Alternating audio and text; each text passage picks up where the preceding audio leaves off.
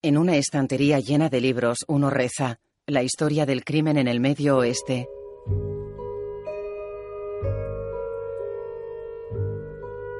En la portada hay una cabaña dibujada. El libro se abre. En off. Los acontecimientos que se relatan en este libro tuvieron lugar en Minnesota, Wisconsin, Iowa, Nebraska y Dakota del Norte y del Sur, desde 1825 hasta el presente. Por petición de los supervivientes se han cambiado los nombres. Por respeto a los muertos, se relata cómo ocurrió. Y así llegamos al que seguramente es el capítulo más sangriento de la larga y violenta historia de la región del centro norte. Hablo de Laverne, Minnesota, en 1979, y de lo que la gente corriente bautizó como la masacre de Sioux Falls. Los lectores se darán cuenta de que he archivado este caso como crimen de Minnesota, a pesar de que casi todos los asesinatos tuvieron lugar en Dakota del Norte y del Sur. Pero creo que la clave para comprender este complejo crimen repleto de matices es centrarse en el carnicero y la peluquera de un pueblo, Ed y Peggy Blomquist, que solo tenían 29 años la noche que cambió sus vidas para siempre. En la gasolinera de Rushmore, el dependiente etiqueta latas de conserva con una máquina.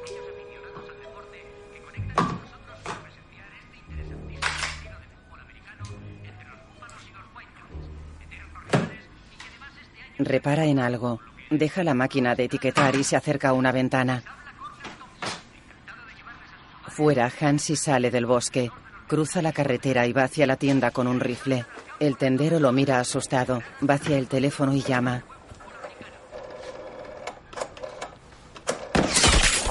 Un disparo le vuela la cabeza.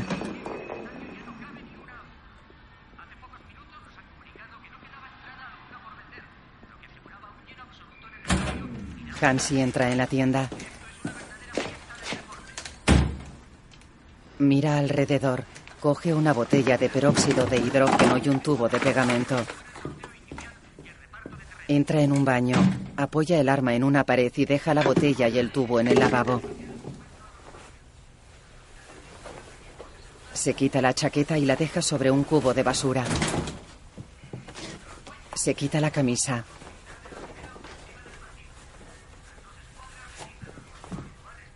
Se mira una herida en el omóplato.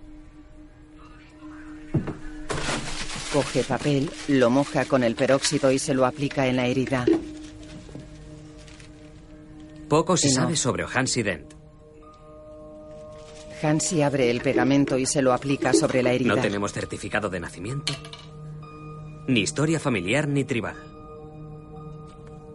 Era uno de los hombres de los Gerhardt. O lo había sido hasta que...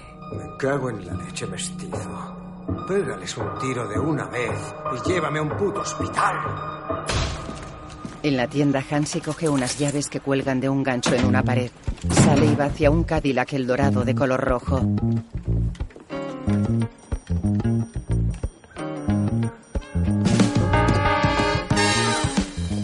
Sube al coche. Una producción de Metro Goldwyn Mayer y Fox. Hansi da marcha atrás y se va.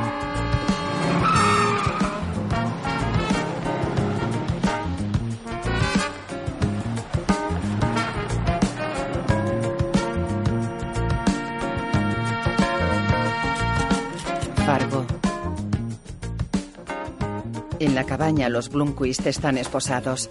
Hank, Lou, Ben, su jefe y otros agentes los miran. ¿Este lío es por su culpa? Sí, señor. Son los señores Blomquist. Huyeron de Minnesota hace dos días.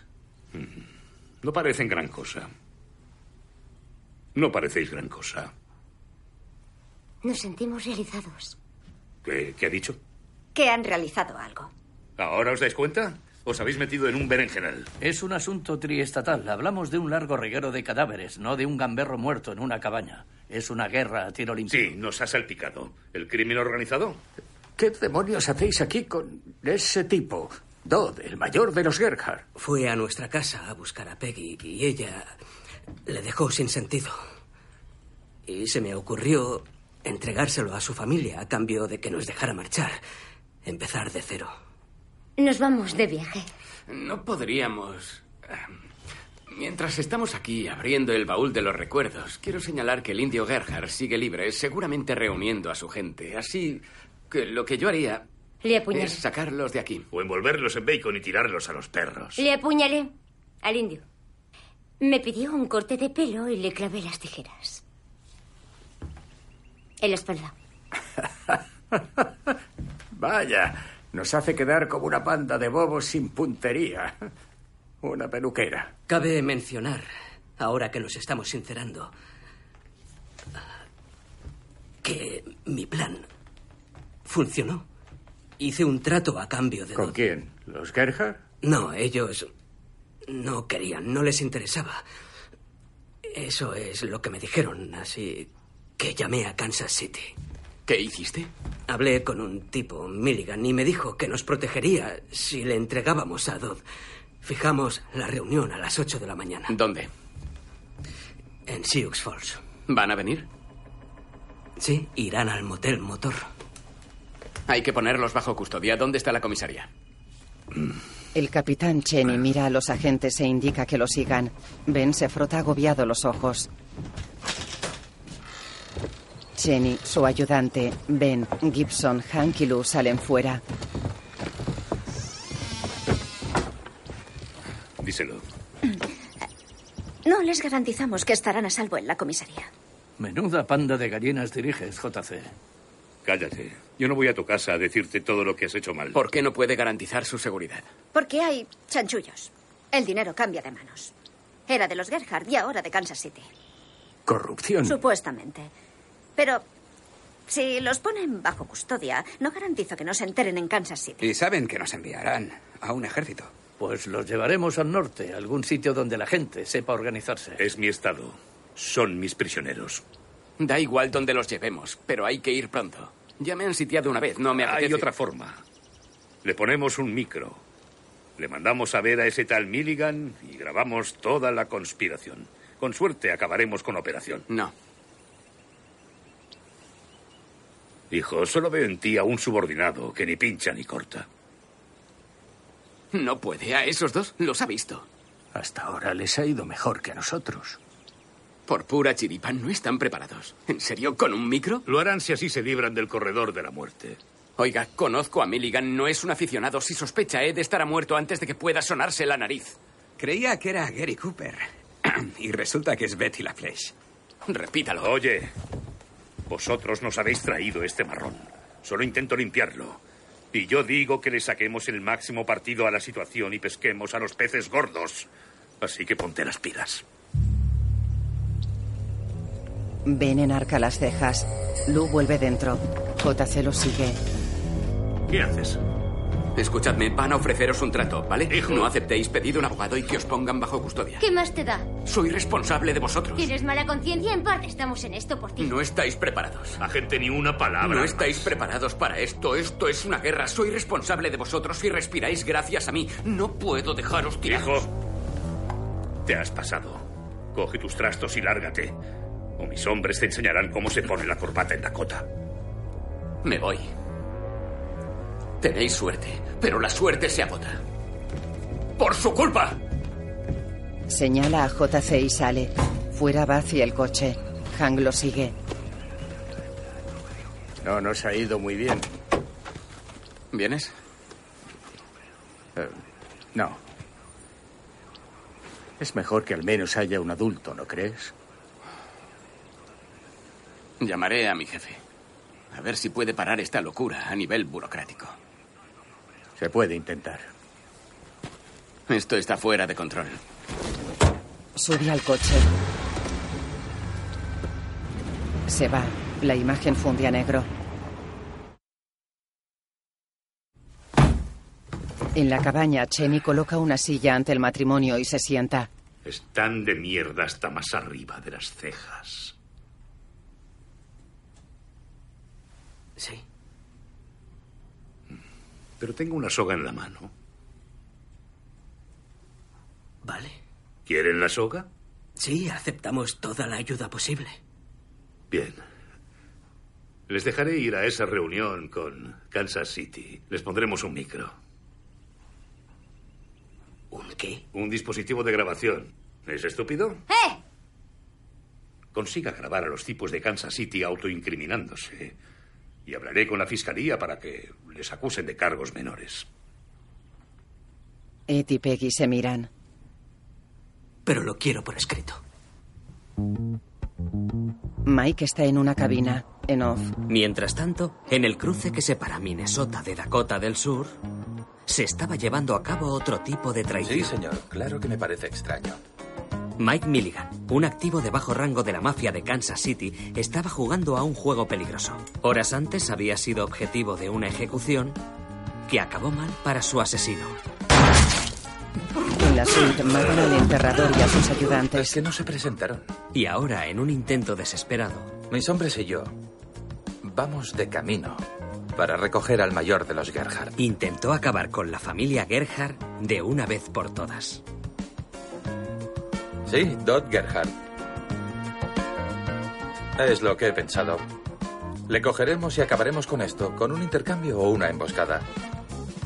Gail está junto al coche. Gracias, señor. No le decepcionaré. Cuelga.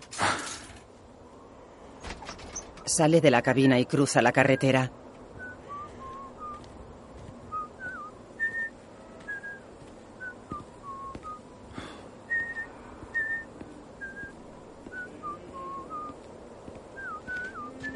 Él y Gail suben al coche. Un cartel reza: Bienvenidos a Dakota del Sur. Se van. La pantalla se divide en dos. En su casa, Betsy deja una lata de melocotones en la encimera y coge un abridor. En su cuarto, Molly dibuja tumbada en la cama. Noreen está con ella. Betsy intenta abrir la lata. Presiona con el abridor. Un coche patrulla llega a la estación de servicio de Rushmore.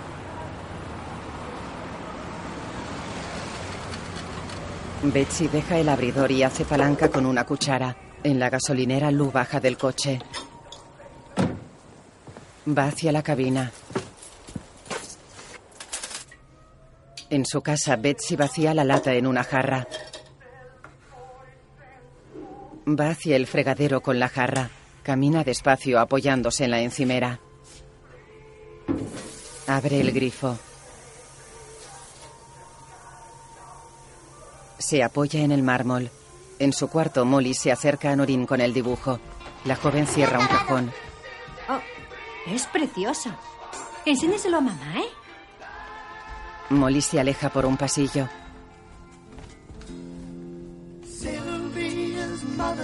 Baja unas escaleras. Para y mira seria.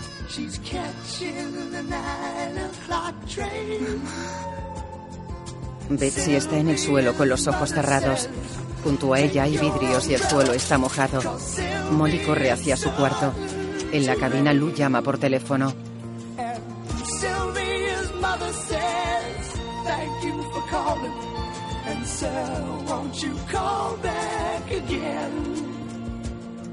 Sonríe mientras está al teléfono. Says 40 cents more for the next. El cuarto de Molly está vacío. En la cocina los vidrios siguen en el suelo.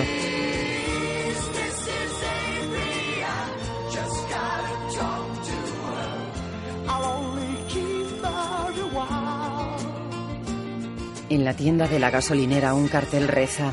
El futuro está aquí. Mirad al cielo. Lou repara en algo. Cuelga. Va hacia la tienda.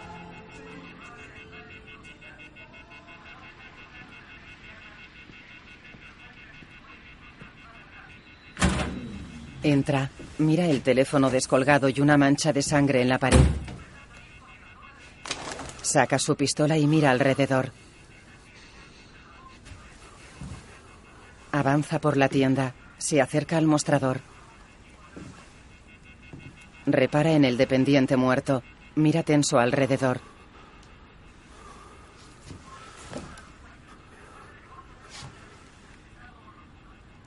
Se fija en una puerta entreabierta y se acerca despacio a ella.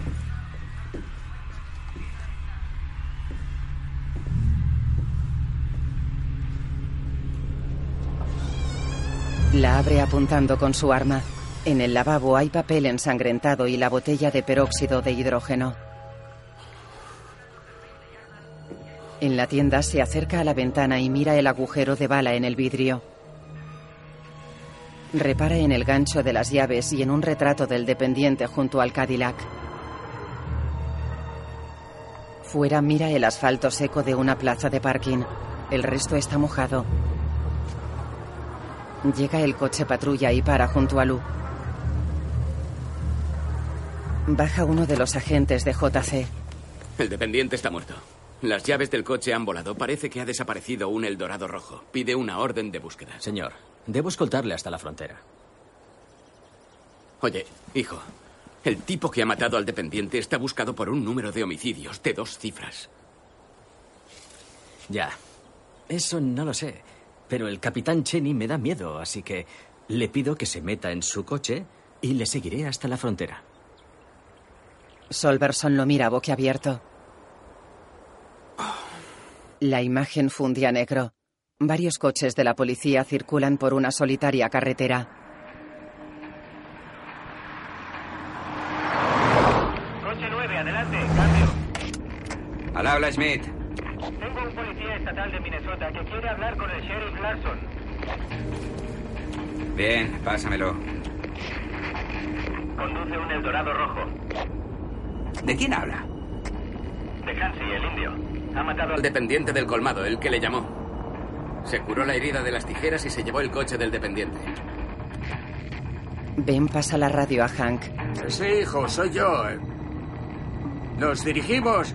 ¿A dónde? Al motel motor. Nos dirigimos al motel motor. El plan es eh, esconder los coches y pasar la noche sin hacer mucho ruido. Y preparar a Ed para la grabación. Oye, tienes que... Tengo un mal presentimiento y me van a echar del pueblo. Tened mucho cuidado.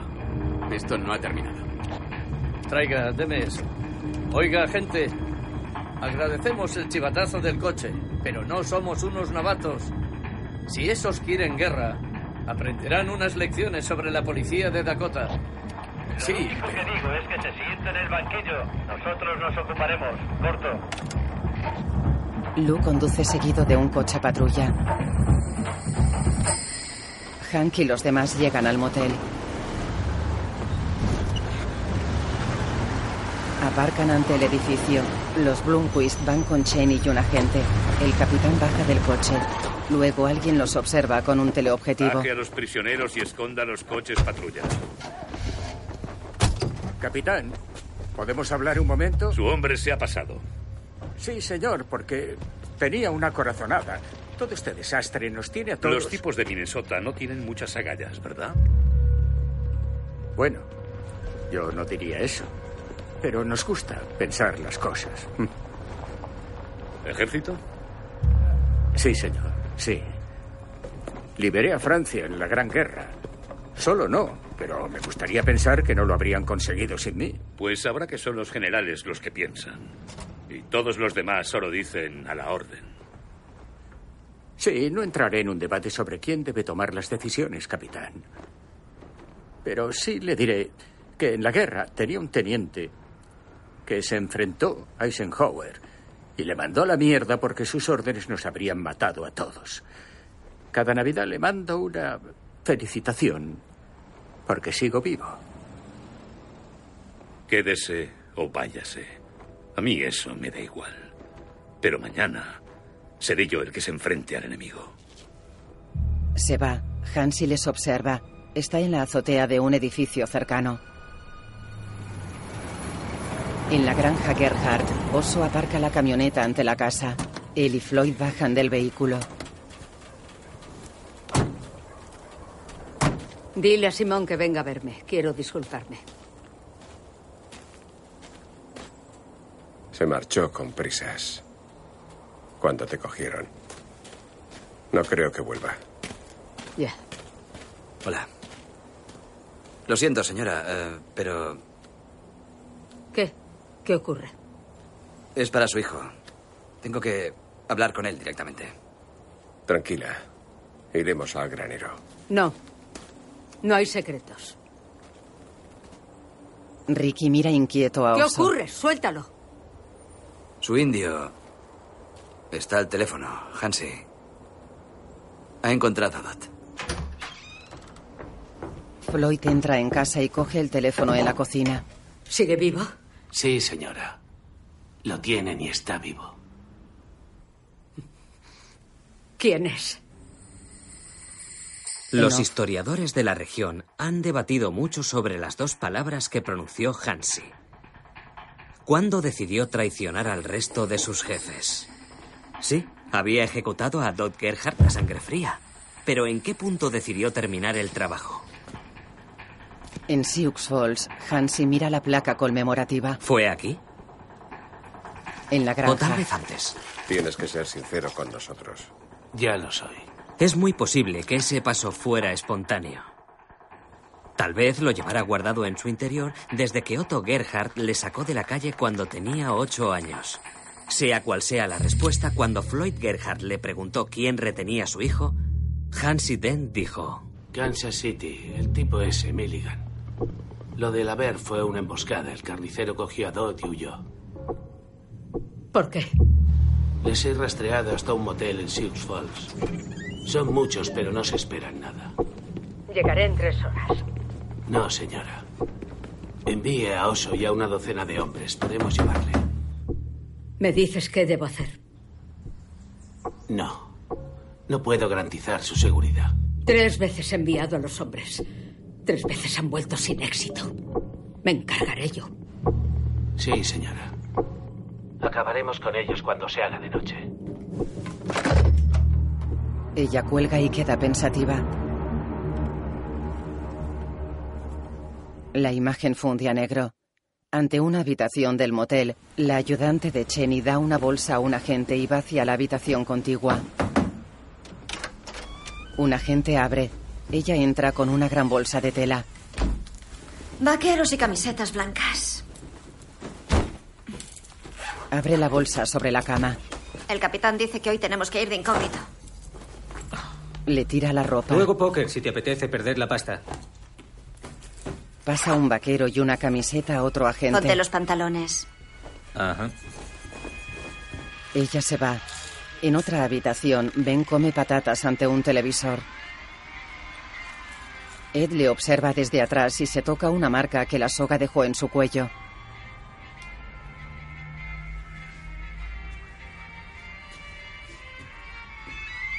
Se sienta en una cama sosteniendo una taza y mira pensativo a Ben. Oiga, ¿cree que estamos haciendo lo correcto? ¿Qué dice? Beck sale del baño. ¿Alguien quiere té? No, gracias, cielo. ¿Agente? Soy inspector. Lo siento. ¿Quiere té? No. Ella llena una jarra en un lavabo fuera del baño. Observa a Ed que mira hacia una ventana. Chasca los dedos. Ed la mira. Ella le indica que se acerque. Ed mira a Ben, niega y va con Peggy.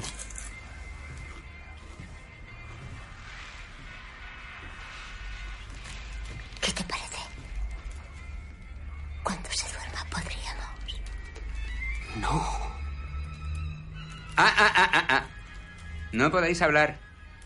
Que no tenga que separaros. Simula levantarse. Está bien. Va hacia la cama. Ben mira la tele. Ella echa agua en una cafetera eléctrica. Ed se sienta en la cama. Peggy se acerca a Ben.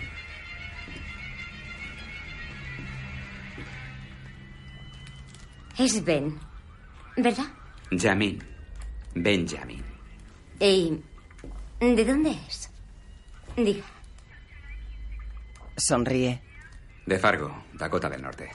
Trabajo para el jefe Gibson. ¿Y cuál de ellos es? ¿Acaso importa?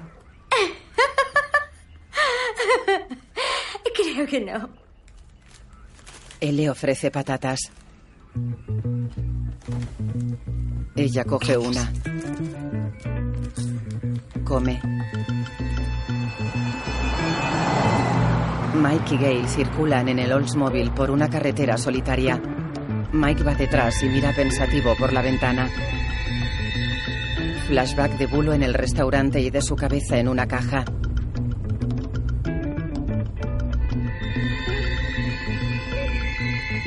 Flashbacks de Simón.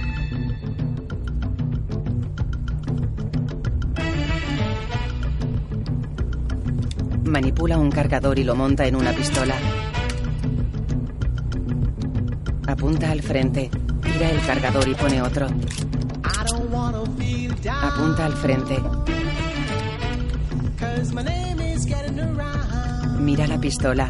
La pantalla se divide en dos. Lou conduce escoltado por el policía de Dakota del Sur. Mike y Gail se alejan por una carretera rodeada de campos y armos. Lou y el policía llegan al cruce de la cabina telefónica.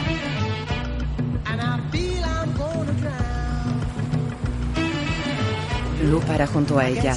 El policía da la vuelta. Se va. Lou baja del coche y va hacia la cabina.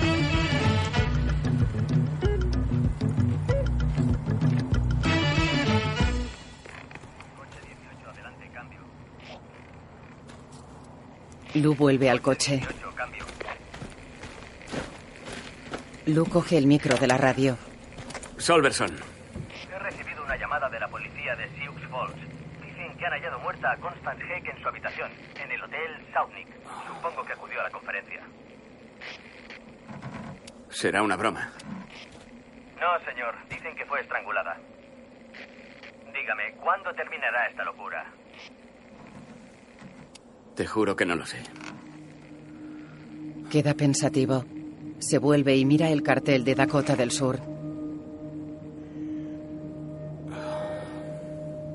Mira al frente. Ante él un cartel reza, Bienvenidos a Minnesota. Sube al coche. Da media vuelta y va hacia Dakota del Sur.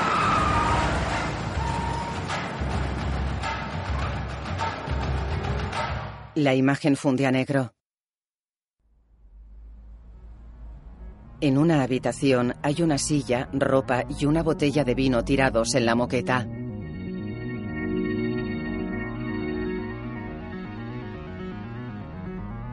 En el suelo, junto a un sofá, hay una silueta pintada con tiza. Sobre una cama revuelta y tirada una lámpara encendida. Lu mira serio la silueta. Flashback de Connie con Lo he Hansi. intentado, lo ha oído. Lu se va. De noche, en el parking del motel Motor, un hombre está sentado junto a la entrada de recepción. Hank sale de una habitación del piso superior y mira alrededor. Viste vaqueros y camiseta. Camina por una galería que da al parking y para ante una puerta.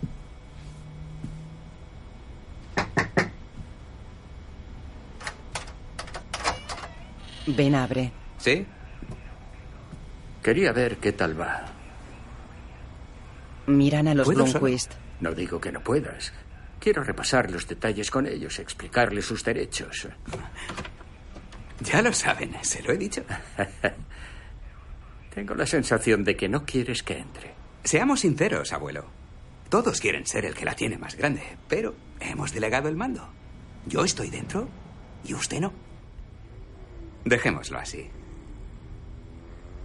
¿Estáis bien, eh, Peggy? En otra El habitación. micro está colocado y nadie se enterará. Hemos pinchado la habitación donde se reunirán. Bien. Moveos rápido y con autoridad, agentes. Primera lección. Sí, señor. La máquina de hielo está rota. ¿Qué? Lo que he dicho. Aquí mandas tú, ya lo has dejado claro. Nosotros estamos para observar y lo que he observado es que la máquina de hielo está rota.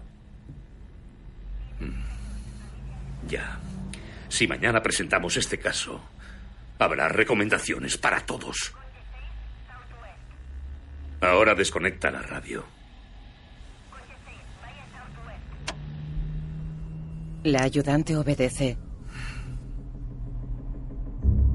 El Cadillac rojo y una camioneta circulan por una calle. En su habitación, Hank está tumbado en la cama con los ojos abiertos.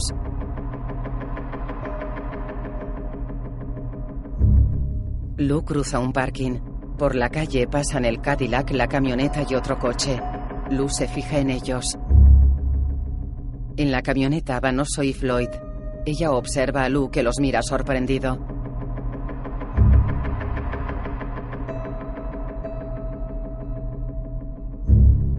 El Cadillac, la camioneta y tres coches giran por una calle.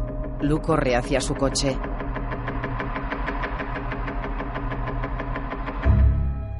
Hank sigue tumbado.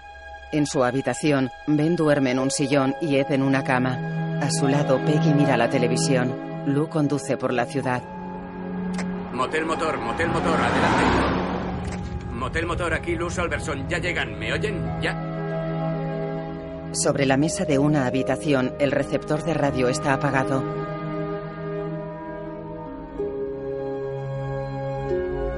Un agente duerme en una cama y Cheney en otra.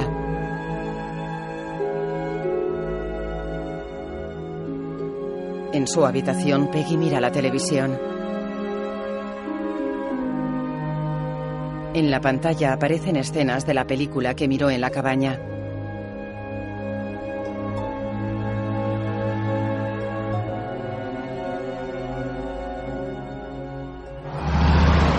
Circula por la ciudad. Conduce buscando con la mirada. Floyd y Oso van en la camioneta. Cuando lleguemos al motel, no te muevas del coche y estarás a salvo. Hansi también se quedará. Tiene la mirada perdida. Los echo de menos. Pronto estaremos juntos. Allí arriba. Gibson y tres agentes locales juegan a las cartas en una de las habitaciones. Luego los Gerhardt aparcan en la calle La del vez que motel. me he dado más a gusto fue en un fregadero. No me extraña que te divorciaras. Yo soy más de mear fuera.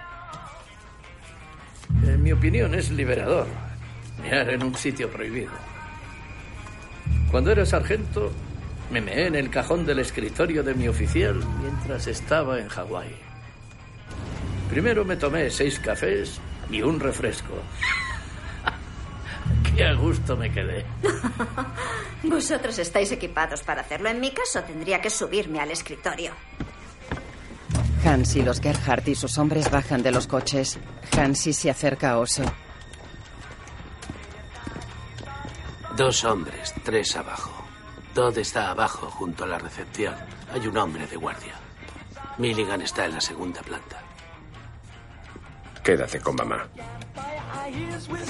Hansi va con Floyd.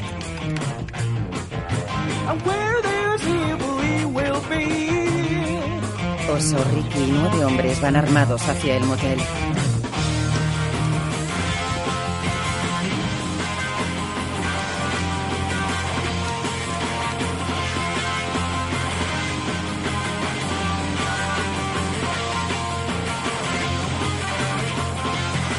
Floyd y Hansi observan junto a los coches.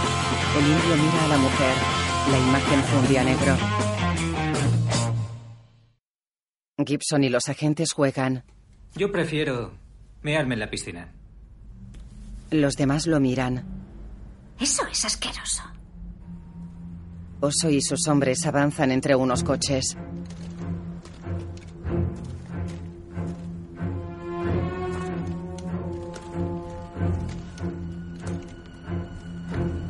El agente apostado junto a recepción duerme en una silla.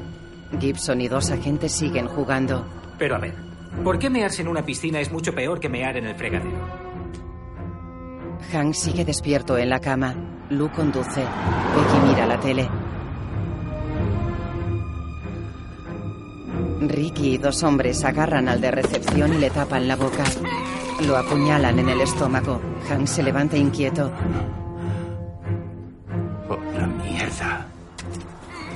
Ricky apuñala repetidamente al policía. Llegan Oso y los demás. Un hombre da una escopeta a Ricky. Oso da indicaciones a sus hombres. Ellos se despliegan. Floyd y Hansi observan desde el parking. En la habitación de Gibson, dos sombras pasan junto a la ventana. Bueno, para empezar, hijo. ¿Había más gente en la piscina en ese momento? Los hombres de los Gerhardt se sitúan ante las puertas de las habitaciones. Hank se pone su uniforme. En su habitación, Peggy repara en la sombra de un hombre junto a la ventana.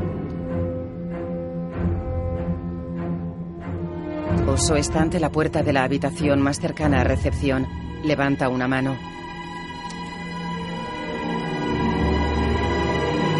La baja y entran. Oso mata a un agente y apunta a Cheney. Oso lo mata. Dos hombres atacan a Gibson y los demás. Matan a un agente. Lou conduce. Dos hombres patean una puerta. Hank mata a uno. El otro dispara y huye. Hank está apostado en el baño. Fuera un hombre dispara. Oso camina por la habitación de Cheney. Hermano, Apunta hacia el baño. hermano. Gibson se protege tras una mesa. La ayudante tras una cama. Dos hombres entran en la habitación de Ben. Ben cierra la puerta y los mata por la espalda. Despejado. ¡Despejado! Ed y Peggy salen del baño. Ben mira por una ventana. Oh, joder. Se repite lo de Rapid City. Ella lo golpea con una escopeta. Oso entra en el baño. Aparta la cortina de la ducha. Mira extrañado alrededor. En su habitación, Gibson dispara desde detrás de la mesa. Ricky huye. Hank se asoma a la galería. Un hombre le dispara. Hank devuelve el fuego. ¡Policías! Floyd se vuelve hacia Hansi. Él la apuñala en el estómago. Ella lo mira sorprendida. Él la sujeta por la solapa y retuerce el cuchillo.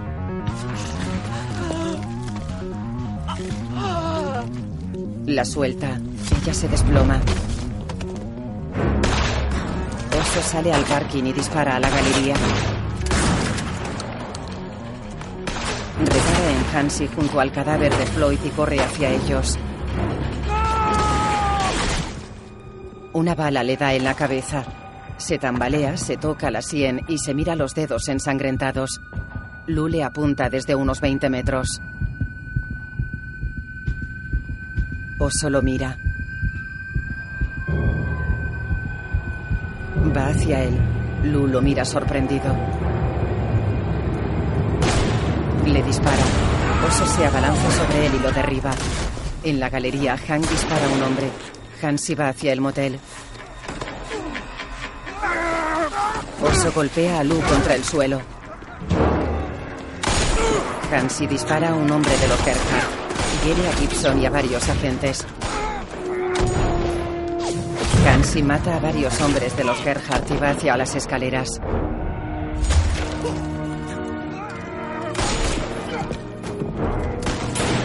Hank dispara a un hombre en la galería. Oso estrangula a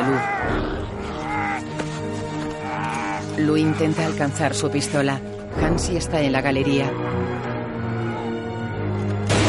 Hank dispara. El indio lo hiere. En off. Entonces, mientras mataba tanto amigos como enemigos, quedó claro que Hansi tenía un objetivo. Encontrar a la peluquera y a su marido el carnicero. Y silenciarlos de una vez por todas. El por qué ha desconcertado a los historiadores durante décadas. Es cierto que le habían visto ejecutar a Todd Gerhardt y eran los únicos que quedaban que podían revelar su traición. Pero tal vez había otra razón oculta. Profesional, dice. Sí. Estoy harto de esta vida. El hecho de que hubieran visto su auténtico rostro en un momento de vulnerabilidad. Hansi se acerca a la puerta de Ben. Disparan desde dentro. Hansi se aparta. Oso estrangula a Lu. Lu mira sorprendido. Una luz azul los ilumina. Oso mira hacia arriba. La luz proviene de una gran nave circular. La nave proyecta unos haces luminosos sobre el motel. Hansi la mira asombrado.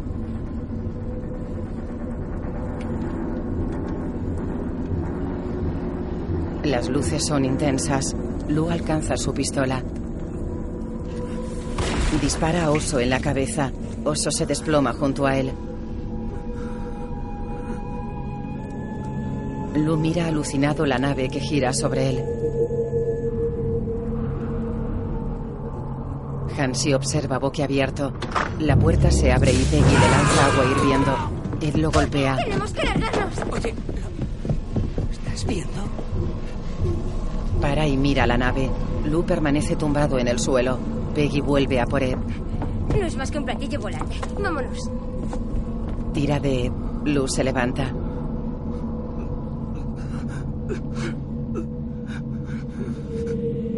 Mira alrededor y mira la luz.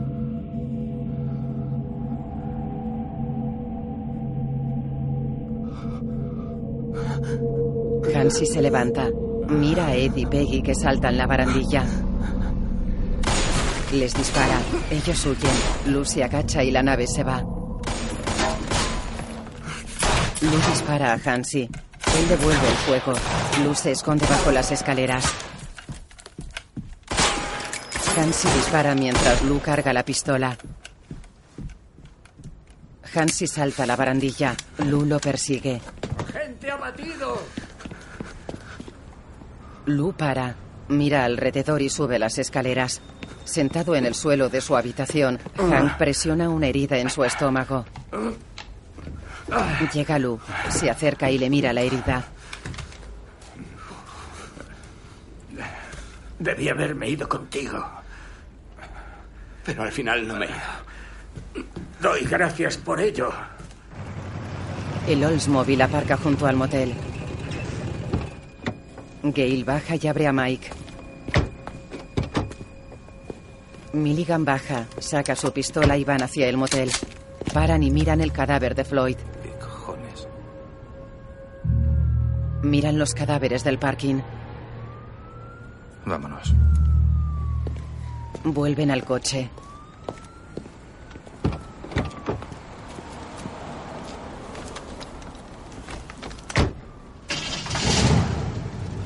Se van. En la habitación, Lou presiona la herida de Hank con una toalla. Ya. Bien. Peggy. Ed. Ah, han huido. Y el indio les persigue. Vete. Puedo solo. ¿Cenamos el domingo? Cuenta conmigo. Me pondré la armadura. Lou sonríe. Hank asiente.